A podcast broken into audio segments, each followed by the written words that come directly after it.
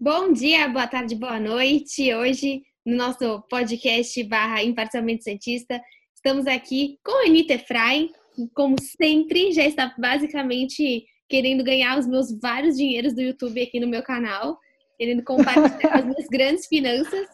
Anitta Efraim, por favor, se apresente e apresente o nosso ilustre convidado.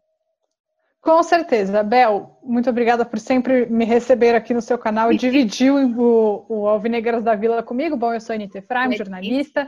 Estou de cobertor porque aqui onde vivo, em Santiago, no Chile, está muito frio. Para quem não está vendo com imagens, isso não deve ter feito nenhum sentido, mas está frio em Santiago. E hoje, co conosco, temos uma pessoa que não torce para o Santos Futebol Clube. Já mostrou isso, mas né? já mostrou, já fez questão. Exatamente.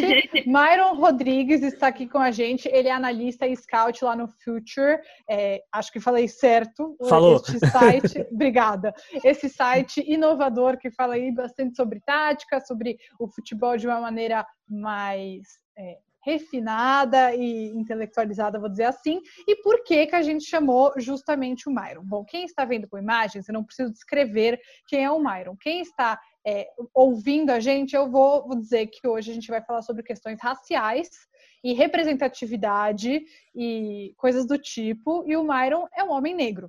E por isso a gente chamou ele para falar, porque eu e Isabel não temos muito o que falar exatamente sobre isso, porque não temos nenhuma vivência no assunto, então a gente chamou ele. E o tema do nosso podcast e do vídeo no canal da Bel hoje é por que cobramos tanto Neymar para que se posicione sobre questões sociais e raciais? E agora a gente vai deixar, talvez o convidado falar. Exatamente. Myron, bem-vindo. Agradecer, né, para você, por você ter me convidado. Foi a Anitta que me chamou no WhatsApp. Aceitei prontamente, é sempre bom falar sobre esse tipo de coisa com tanto de gente aí. Bom, muito obrigada, Myron. E vamos logo começar, né? Eu entrei nessa discussão com a Anitta essa semana. Eu falei, nossa, pensei em um tema e eu sou muito contrária, tenho uma posição um pouco contrária das pessoas. Daí a Anitta falou, nossa, tem um colega, um jornalista que acha a mesma coisa que você, que concorda com você. Então a gente viu que você postou algumas coisas no Twitter, que, que você comentasse as suas postagens foi... a respeito da dessa obrigatoriedade. Ah, foi muito xingado. Foi muito xingado, inclusive. mas o que, que você escreveu, Mário? A gente leu, mas conta você que... o que, que você disse. Eu, eu, tenho que procurar, porque eu não lembro, eu tenho a memória terrível.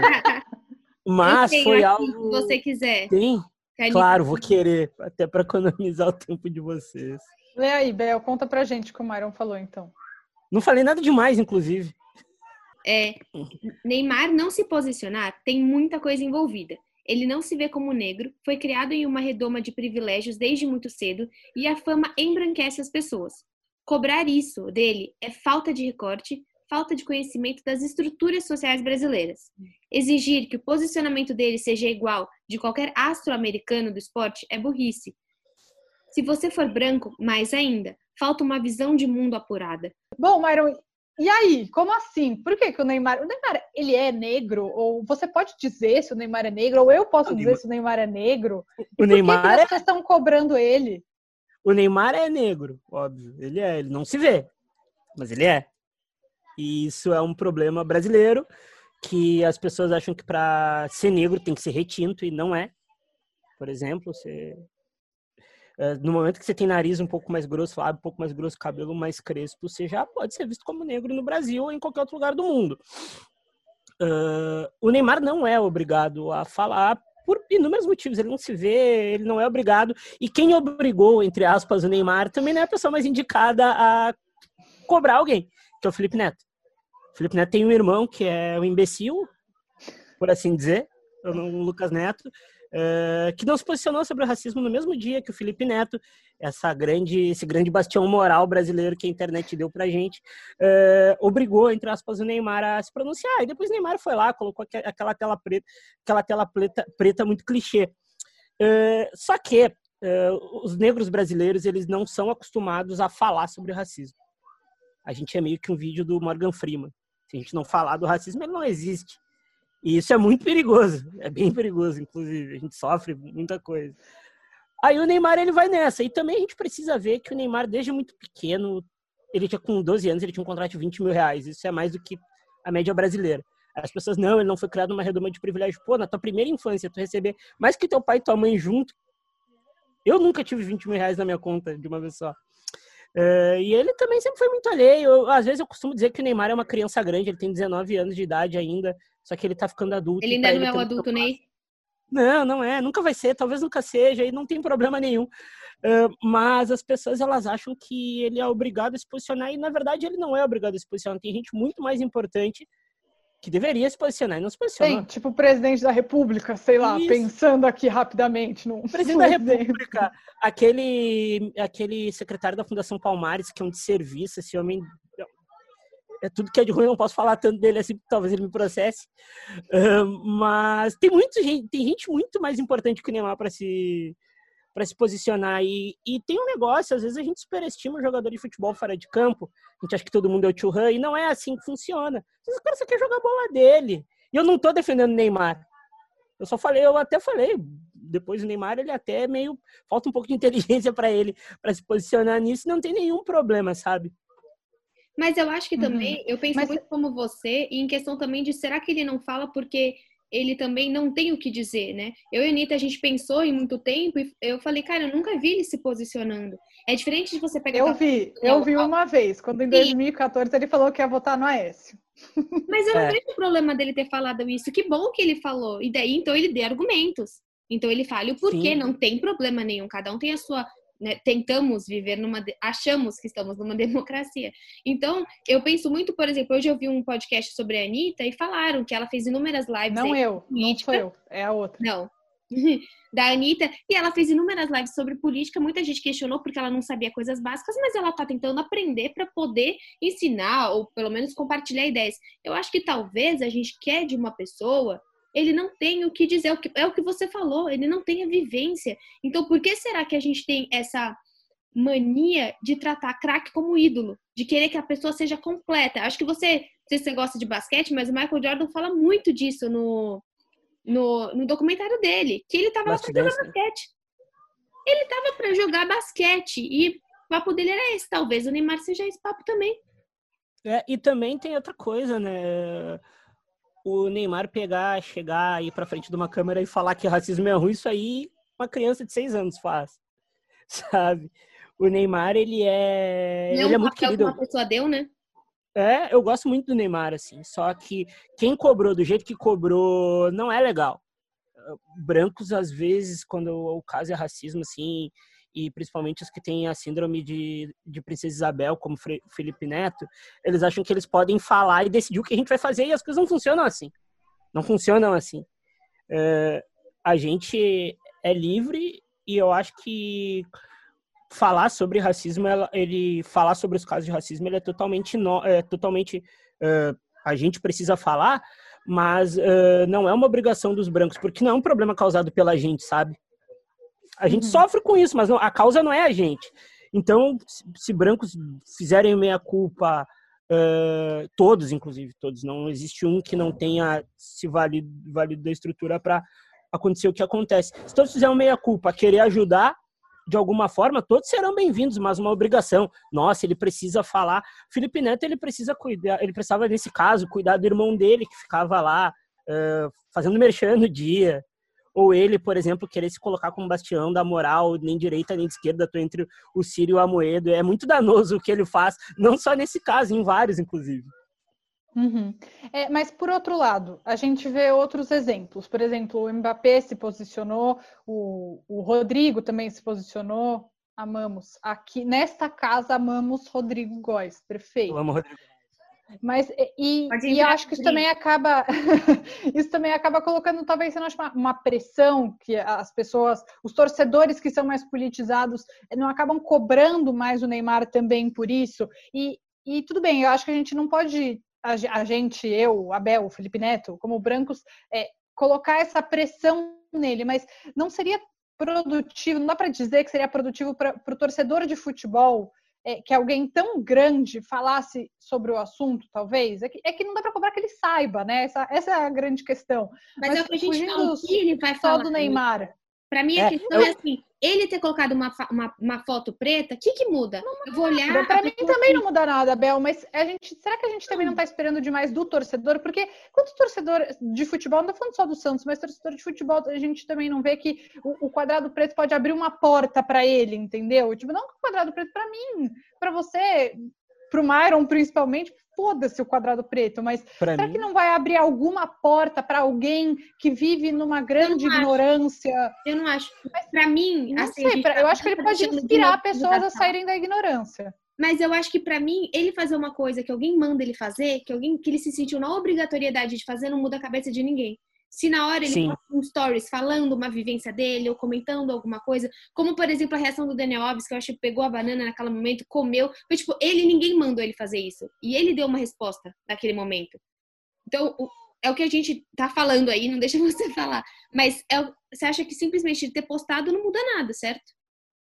É, ele ter postado e não postado, para mim, é a mesma coisa, assim. Até é, é a questão, é, a questão do Mbappé, por exemplo, que a gente estava falando é a questão de onde, do círculo onde tu foi criado. O Mbappé, querendo ou não, ele é criado na cidade mais negra da Europa. Em Paris existem muitos negros, os movimentos negros de Paris são muito fortes. E o Rodrigo também pode ser uma questão de família. O pai do Rodrigo ser um cara mais inteligente, que a gente sabe muito bem como é que é o pai, o círculo familiar do Neymar, sabe? Eu não espero que todo jogador seja o Churran, ou seja até o Eto'o, por exemplo, que é um cara que se, se coloca muito. A questão também é a superestimação da opinião da pessoa. O Neymar, quando eu vejo algum jogador mais politizado e tal, eu fico. Eu não posso dizer que eu fico surpreso, eu fico feliz e eu fico tipo, pô, é um skill a mais que o cara tem, assim. O Neymar, a gente, a gente vai exigir muita coisa dele, e tá. Aí tem o outro porém, ele, ele se manifestou para Bolsonaro nessa eleição passada ele já votou no Aécio, ele fez um vídeo pro Netanyahu.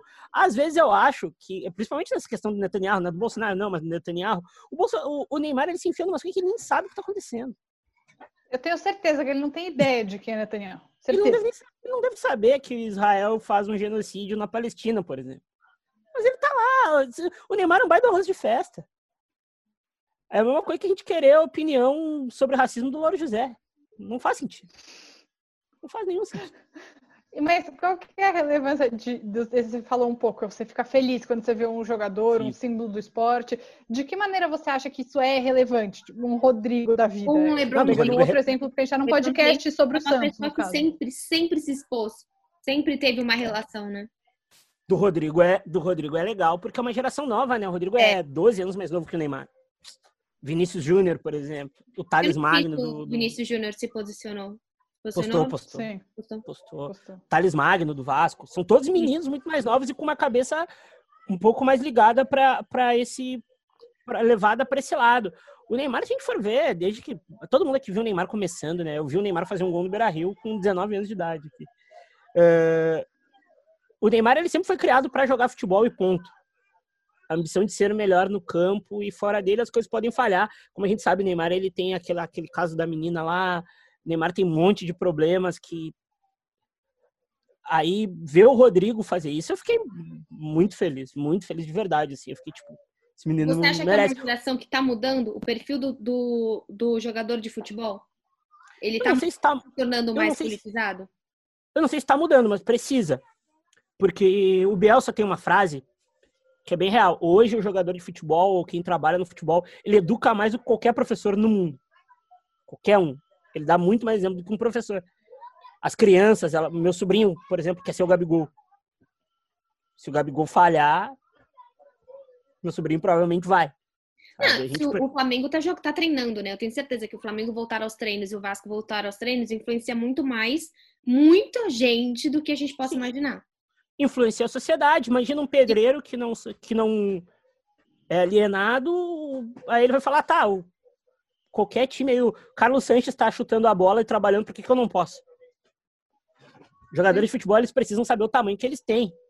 Que por mais que muita gente não superestime o tamanho dos jogadores de futebol, mas eles precisam saber o tamanho que eles têm, a instituição que eles representam, quantas pessoas se identificam com eles. É uma coisa muito maior do que só jogar futebol, sabe?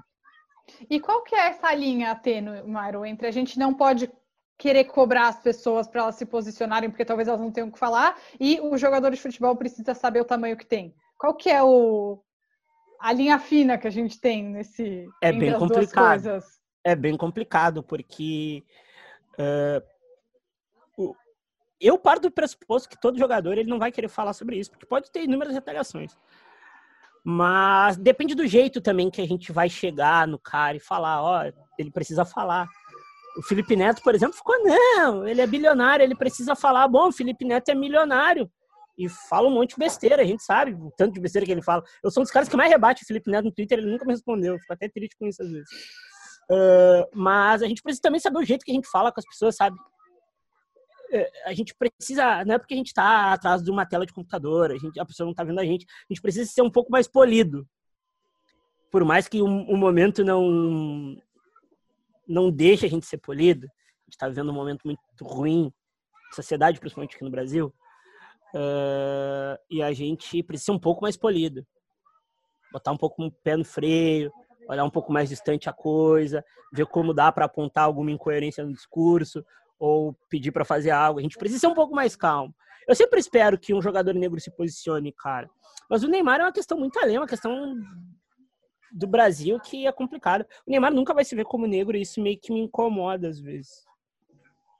Eu acho, acho isso, acho é... muito louco essa questão, Myron, de não se ver como negro, né?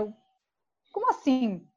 Você pode explicar um pouco melhor? Talvez alguém nunca tenha ouvido isso. Ah, posso. A minha família é bem miscigenada. Ela é bem miscigenada. Eu tinha uma bisavó, tinha o cabelo loiro e o olho verde. E eu não sou nada a ver com ela, como dá pra ver. Uhum. É, o meu pai é, é negro, com o pai indígena e a mãe negra. A minha mãe tinha o pai dela branco, a minha avó indígena e deu essa mistura. E, por exemplo, a minha mãe, ela acha que é negra. Eu, apesar de dizer que ela não é. A minha mãe não é, minha mãe é branca. Ela fala que não. Uh, e isso confunde a cabeça das pessoas. Um amigo meu ontem no WhatsApp falou, cara, eu não me vejo como como negro. E, e tu, o que que tu acha? Eu falei, cara, pega teu celular, vira aí na frontal e vê o que que tu acha aí, o que que tu acha. Ele, bah, tem o nariz um pouco mais, tem a boca e tal. Eu falei, então, o que que tu acha que tu é? Falei, ah, não sei. Eu falei, tá, deixa o cabelo crescer seis meses aí, depois a gente conversa. Eu sei que ele é negro, mas ele não se vê como negro. Porque tem aquela coisa de uh, no Brasil, porque existe os negros retintos, os, par, os mais ou menos assim, os light skins, como eles falam nos Estados Unidos, tipo a cor da Beyoncé, por exemplo, os pardos e os brancos. Só que entre o pardo e o retinto é muita coisa e as pessoas acabam não se enquadrando ali. Para alguns lugares ele é negro demais, para outros lugares ele é branco, aí fica esse negócio que confunde até a cabeça das pessoas, faz muito mal, inclusive.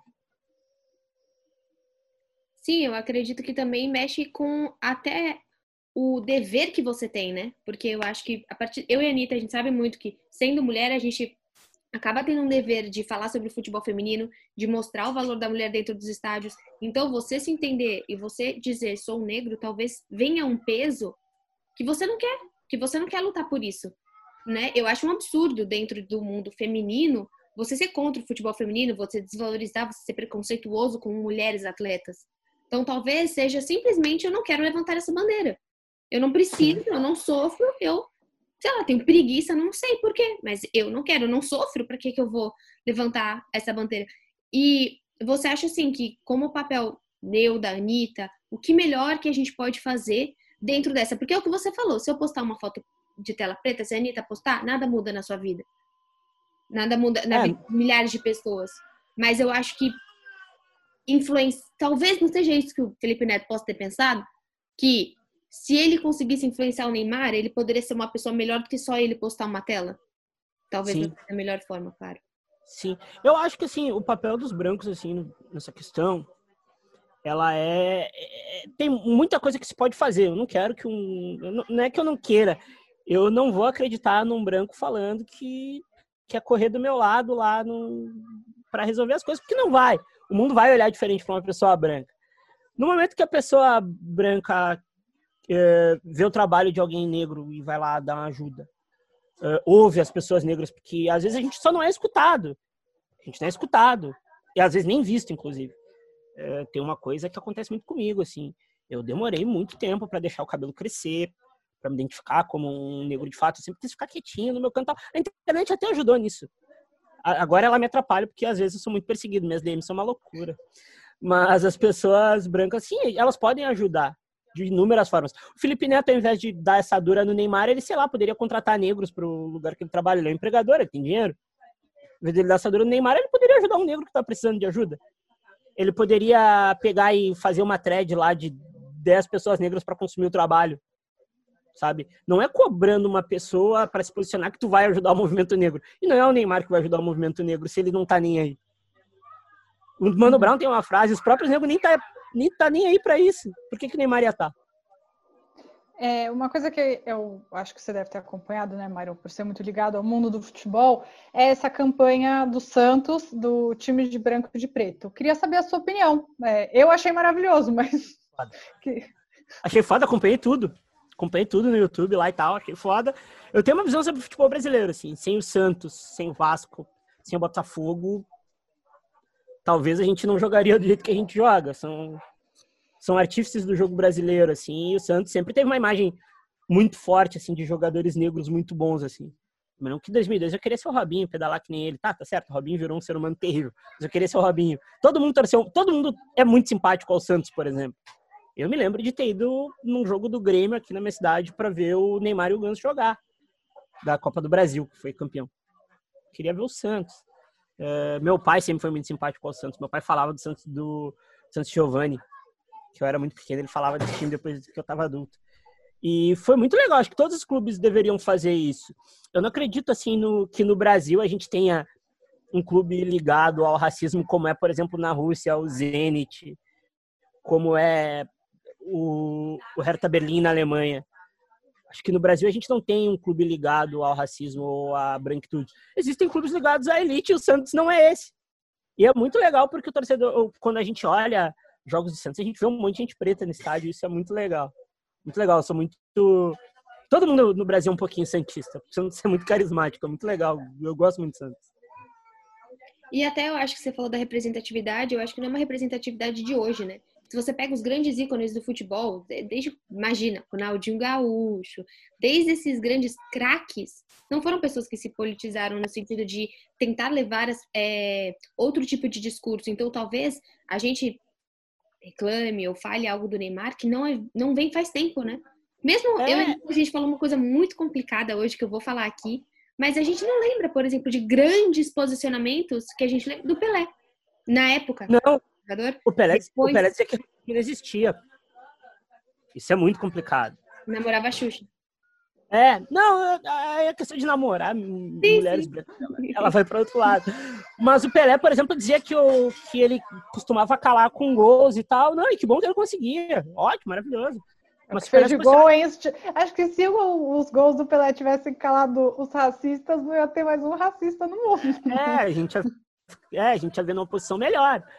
É, mas eu, se a gente for pegar o craque brasileiro que mais chegou perto de se posicionar disso sendo negro foi o Reinaldo do Galo. O mais próximo que a gente teve disso. O Reinaldo nunca jogou na seleção por ser contra o regime. Né? Aí a gente pega, vamos pegar grandes craques brasileiros dos últimos 20 anos, Ronaldinho Gaúcho. O Ronaldo Fenômeno não se vê como negro, por exemplo. Ele é. Ele é, ele não se vê. É, Neymar, Acho que são poucos, assim. Acho que de campeões de Copa, o que mais se posiciona, por exemplo, é o Rock Júnior. E é pouco. Cafu? Eu acho que Cafu, o Cafu, Cafu vota no Bolsonaro, né? É, é, que ele tem uma bandeira mais da, da, da favela, né? Tipo, é. 100% de Argentina, mas isso não necessariamente. Admiro muito, inclusive. Questão, né? Admiro muito o Cafu, inclusive, nisso, assim, mas ele deveria se posicionar mais. Assim eu acho assim que ele deveria, não sei se ele tá afim, ó, pelo visto não, mas falta para as personalidades brasileiras do campo se posicionarem mais. Cara. O Roger, aquela entrevista do Roger no Fluminense Bahia no passado foi maravilhosa. Eu vejo volta e meia às vezes. Mas falta pro, pro brasileiro falta muita coisa, a gente falta saber o nosso lugar no mundo aqui, né? A gente eu tava tendo uma conversa com um amigo meu E ele fala que ele se sente num não lugar, assim. Ele acha que ele não é daqui e tal. Porque, querendo ou não, é complicado viver no Brasil sendo negro. Por, a gente é 51%. Mas o país não respeita a gente. É, se a gente fala que a gente merece igualdade, as pessoas. A gente fala de dívida histórica, o presidente fala que não sequestrou, que não sequestrou também, é um sequestro que aconteceu na África, que ele não escravizou ninguém, mas a gente sabe que tudo desde lá se mantém até hoje aqui algumas coisas os negros também, eles no Brasil os negros são feitos para sediar, sempre tem uma rivalidade entre um e outro. É muito complicado viver aqui como negro, sabe? Tu precisa de um calmante e ser um pouco alienado para tu não morrer de raiva. Eu tenho morrido de raiva essa semana, inclusive. Igual e uma coisa que a gente conversou é, sobre baseado no, nesse seu tweet sobre é, o Neymar ter crescido nessa redoma de privilégios, é sobre o outro lado, um lado B do futebol que não tem um décimo dos privilégios que é o futebol feminino. E que a gente vê que no futebol feminino muitas vezes tem pessoas tem muito mais posicionamentos, né, no geral, do que no futebol masculino. É, você acha que isso é, é, é devido também ao preconceito por ser mulher? Você acha que um ambiente é, que é calcado sim na opressão, na desigualdade, isso acaba gerando esse ímpeto bem maior de se posicionar? Eu falar sobre sobre mulheres é um pouco complicado, né? A gente Mas... tá falando um monte de coisa aqui também, Myron, então a gente... é uma conversa. É uma, de ser uma troca de ideias. Medo de ser cancelado. Não fui na época do bebê, não vai ser agora, né? Mas uh, é porque também existe. Eh, tem a elite do 1% no futebol masculino, que é os caras que ganham muita grana. E no feminino, principalmente no Brasil, não tem isso. Não tem. Se a gente vê o que está acontecendo, repassam verba pro futebol feminino, os caras desviam na cara de pau, estão nem aí. E aí já tem a opressão por ser mulher, às vezes uh, alguns estigmas que são ligados às mulheres que jogam futebol, falam que elas são sapatão, e é horrível, porque acham que a mulher ela tem que performar a feminilidade o tempo inteiro, e não é assim. Aí as mulheres falam mais porque sofrem mais também. O futebol feminino ele é muito mais sofrido. Se a gente for ver, teve aí 5, 6 anos sem campeonato brasileiro de futebol feminino, não? Posso estar errado. Uhum. Elas sofrem muito. Uh, a CBF não repassa nada. A, a, Formiga, antes de, antes de ser contratada pelo PSG, vivia de bolsa. É a mulher que jogou, sei lá quantas Copas do Mundo. Foi seis, eu acho. A Formiga tem de futebol que eu tenho de vida. e ela precisa de uma bolsa para se manter. Senão não consegue. É um absurdo. É um absurdo. A desigualdade feminina no futebol e a desigualdade financeira também no futebol masculino. Absurdo, porque ganhar mais de 100 mil é para pouquíssimos, né? Tem jogador de futebol que recebe menos que a gente trabalhando na nossa vida normal aqui. Sem dúvida. E você falou muito dos atletas americanos, você falando do futebol feminino, eu lembrei muito da seleção feminina é, dos Estados Unidos, que é muito, extremamente politizada, é, extremamente com discurso, né? Tiveram atletas que não quiseram ir na Casa Branca, na Casa Branca depois que que ganha o título, porque normalmente se, se dá um cumprimento ao Trump. Por que, que você acha que existe é, talvez essa liberdade maior de expressão nos Estados Unidos ou esse medo menor de expressão nos Estados Unidos? Eu acho que nos Estados Unidos as pessoas elas se elas se rebelam mais, elas são mais rebeladas, até pelas coisas que acontecem no país diariamente. É uma questão de formação humana também. Eu, eu, não, eu detesto a, a sociedade americana fique claro, um pavor. Mas, por exemplo, a Rap No, ela falou uma frase muito forte, assim. Se, por que, que outros jogadores também não se posicionam enquanto a isso, sobre racismo? E ela se posiciona, e a Rap No, cara, ela tem muito mais personalidade do que, por exemplo, meu pai chegou aqui, ela tem muito mais personalidade que o Ibrahimovic, por exemplo. Ela é uma voz que precisa ser ouvida diariamente. A Rap No é fantástica. E isso vai muito da sociedade onde tu tá formado as mulheres dos Estados Unidos elas são formadas numa sociedade que é muito perigosa. A gente sabe como funcionam as coisas nos Estados Unidos e elas acabam tendo o apoio de federação para jogar futebol, elas têm um campeonato totalmente estruturado e isso também te dá tempo para tu ao mesmo tempo fazer a faculdade lá e tu poder saber o teu lugar no mundo se posicionar. Isso é, e no Brasil é totalmente oposto. A gente ganha esmolas ou alguns incentivos. Quando a gente ganha incentivo de fato, lá na frente eles vão te cobrar. Ou, por exemplo, ah, eu quero fazer um ProUni ele é um incentivo, mas lá na frente tu vai ter que pagar pelo incentivo. Então você acha que no Isso é final é tudo vai, tudo acaba convergindo na educação? Isso. A educação, a educação salva pessoas. A educação salva as pessoas. A gente, a, é só a gente ver aí no Brasil o tanto de desperdício de talento que tem, porque as pessoas não, não conseguem se planejar na vida porque estudou pouco, uh, gente que morre muito cedo porque estava traficando não podia estudar. Isso é muito complicado. Se a gente matasse menos a adolescência e, a, e, a, e, e o recém-adulto do nosso país, o país seria muito melhor, por exemplo. A gente educaria mais gente e a gente conseguiria reverter, uh, tirar essa diferença lá na ponta do iceberg. E, Myron, para a gente fechar, que o nosso tempo já está acabando, queria fazer uma pergunta de talvez um milhão de dólares, enfim, que, ou que muita gente vai dizer que não. Eu também não tenho, nem para te dar, nem para me dar, no caso. Mas uma coisa que acho que muita gente vai dizer que não, quero saber a sua opinião. Futebol e política andam lado a lado? Claro, futebol é política. Futebol é política. Futebol é política, é autoestima. Eu, quando eu vejo um jogador negro jogando demais, eu fico. Nossa. Futebol é política. Ah, reflete a sociedade. O jogo dentro de campo, o modo que o treinador pensa é do jeito que ele vê a vida, por exemplo. Isso pro bem e pro mal, né? Pro bem e pro mal. Uh, os clubes precisam se posicionar. Independente se é mais à direita, se é mais à esquerda, eles precisam. Os jogadores de futebol precisam. A gente precisa parar no Brasil de ter medo de política. Quando a gente teve medo de política, a gente quis isentar as coisas, dizer que nem tudo era fascismo, nem tudo era isso, nem tudo era aquilo, deu no que deu. Olha como a gente tá aí. Estão batendo na estão empurrando a porta, daqui um pouco vão chutar Como e não vai até fazer. o posicionamento do Raí, né? E muita gente criticou. É, é, é que o, o, o Caio Ribeiro foi criado jogando boleta no carpete, ele não tem a mínima moral para falar, né? Mas a gente precisa se posicionar. E eu tô aqui com o casaquinho. A gente precisa se posicionar. Precisa.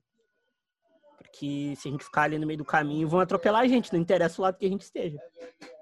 E eu, eu sinto isso exatamente o que você falou, né? Eu tenho aqui o canal, não sei se você está ouvindo no podcast, onde você está, mas mesmo com o canal ou nas minhas plataformas, é, eu sempre venho do meu pai, assim, a, a, ele fala, tem, toma cuidado, não vai falar uma coisa, você deu um like ali no, em algo. Porque sim, a gente tem esse receio, né? Eu lembro muito, assim, eu comentei do Michael Jordan, porque ele diz a frase no, no, no, no documentário dele, republicanos também compram tênis. Eu não vou ser contra ninguém. Sim. E aí você entende a dimensão de uma frase dessa e do quanto a gente não pode, simplesmente por perder seguidor, que é um, é um negócio tão pequeno, não, não ter um posicionamento, né? Eu tô Sim. cagando. Eu, eu ficaria muito feliz com 300 seguidores no meu Twitter. E, bom, muito obrigada, Myron. Acho que para quem ouviu, para mim, para Bel, é, é um grande aprendizado ouvir você falar sobre é, todas essas questões e todas essas questões raciais e sociais dentro do futebol. Eu sei que tô cortando a Anitta. Você sente que é, isso é pior no Sul? Ou isso é um estereótipo? A ah, Sul tem muito negro. Muito negro. Muito, muito, muito. Mas aqui Mas é pior. o preconceito, você acha que ele é maior? É sofrido claro, é, dentro claro. do futebol mais no Sul? Ah, dentro e fora. A sociedade só reflete no jogo. Sim. Aqui, aqui tem casos de racismo. Eu já passei por alguns bem complicados até. Como tem pouco tempo, não vai dar para falar. Mas aqui é muito ah, que é muito complicado, gente. Que é muito complicado. Já me falaram cada coisa.